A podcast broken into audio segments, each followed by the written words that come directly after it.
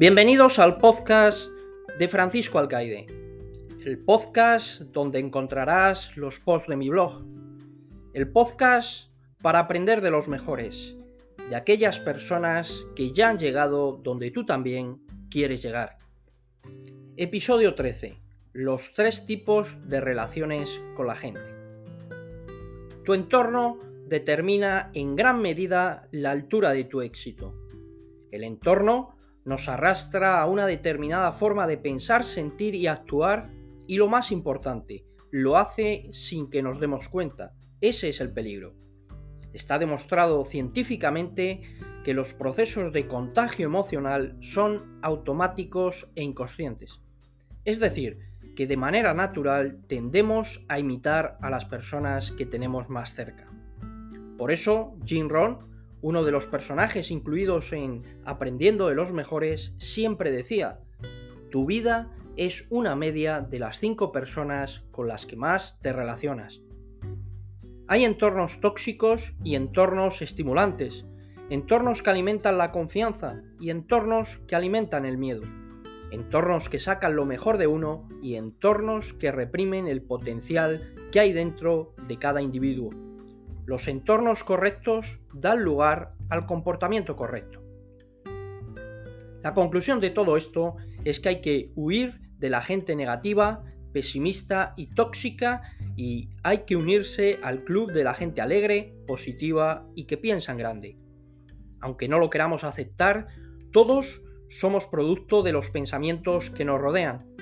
Los límites nunca están en las personas. Los límites están en los entornos que determinan nuestras creencias e influyen poderosamente en lo que una persona finalmente consigue. Cuando hablo del entorno en mis conferencias o en las entrevistas que me realizan, siempre surge la misma cuestión. ¿Qué hacemos con las madres, los padres, los hermanos, que son familiares pero que más que sumar restan? Antes de profundizar en esta cuestión, hay que decir que en la vida a veces hay que tomar decisiones que son dolorosas, pero que son necesarias.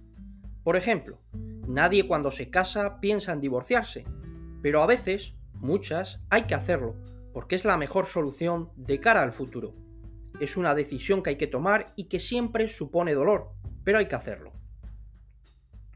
Dicho esto, te contaré los tres tipos de relaciones que pueden existir entre las personas.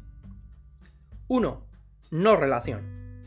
Son esas personas que no están alineadas con nuestra forma de ver la vida, que no comparten nuestras aspiraciones, que tienen otros intereses, con las que no hay sintonía y de las que nos podemos desvincular fácilmente porque no nos une nada a ellas. Personas que aparecen por algún motivo en nuestra vida, proyecto, amigos comunes, vacaciones, pero que podemos evitar tener contacto con ellas porque no existe ningún vínculo emocional o de otro tipo con ellas. 2. Relación limitada. Son esas personas con las que nos unen vínculos familiares, de amistad o jurídicos, y de los que no podemos apartarnos tan fácilmente o el coste de hacerlo sería demasiado elevado. En estos casos lo que hay que hacer es limitarse a tener el contacto mínimo imprescindible. A un familiar le podemos querer, pero también puede ser una persona demasiado negativa, pesimista o tóxica desde el punto de vista emocional. Y la felicidad propia no se negocia. Nadie tiene derecho a hacernos sentir de menos, a cortarnos las alas o a no dejarnos ser quien queremos ser. En estos casos hay que poner distancia de por medio si una persona habitualmente llamaba a un familiar todos los días, a lo mejor solo hay que hacerlo una vez a la semana para mantener el contacto y saber cómo está.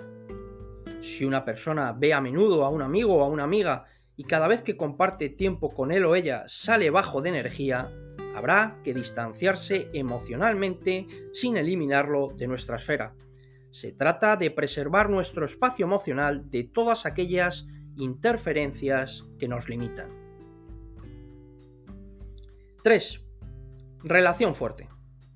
Son aquellas personas que comparten aspiraciones con nosotros, que son una fuente de energía, que nos hacen crecer, que nos estimulan y animan, que cuando fracasamos nos apoyan y no echan más leña al fuego, que no envidian, que nos aportan recursos y que son generosos con nuestro crecimiento. Aquí es donde debemos pasar la mayor parte de nuestro tiempo. Como dice Sherin Sandberg, autora de Opción B, afrontar la adversidad, desarrollar la resiliencia y alcanzar la felicidad, si te ofrecen un asiento en un cohete, no preguntes qué asiento, simplemente súbete. También Leopoldo Fernández Pujals, fundador de Telepixa y autor del libro Apunta a las estrellas y llegarás a la luna, nos deja la siguiente reflexión. Si te rodeas de estrellas, brillarás. Si te rodeas de barro, te embarrarás. Muchas veces, para cambiar de vida basta cambiar de entorno. Cuando eso sucede, uno empieza a absorber inputs estimulantes sin forzar nada, de manera natural, y su vida empieza a adquirir otro cariz.